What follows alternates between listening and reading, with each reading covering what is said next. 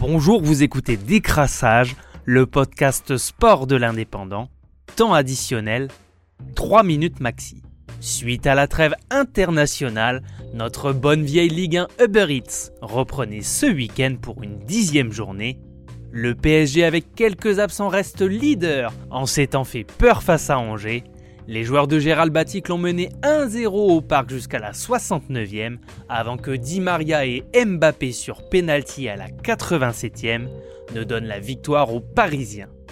Dans l'un des chocs de cette journée, Lyon l'a emporté à domicile 2 0 face à Monaco grâce à deux buts inscrits dans le dernier quart d'heure. Montpellier a battu Lens deuxième 1 0. Nice a perdu à 3 sur le même score. Le Stade Rennais s'est régalé 3 0 à Metz Saint-Étienne, toujours au plus mal, s'est fait écraser 5 à 1 par Strasbourg à la Méno. Et l'OM réalise la bonne opération du jour en l'emportant 4 à 1 contre l'Orient et ainsi remonter sur le podium de Ligue 1.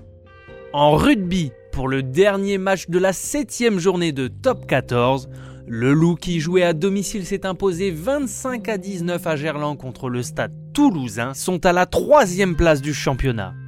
Les joueurs de Toulouse sont toujours en tête mais ne sont plus invaincus. Le podium est complété par Bordeaux-Bègles qui s'est imposé 37 à 33 à Pau. De son côté, le Racing 92 l'a emporté à Toulon à l'extérieur avec une victoire 27 à 20. Montpellier s'incline face à Clermont et Perpignan a perdu à 3 minutes de la fin de la rencontre face au Stade français. On parle d'ailleurs du match en détail dans notre émission 100% USAP.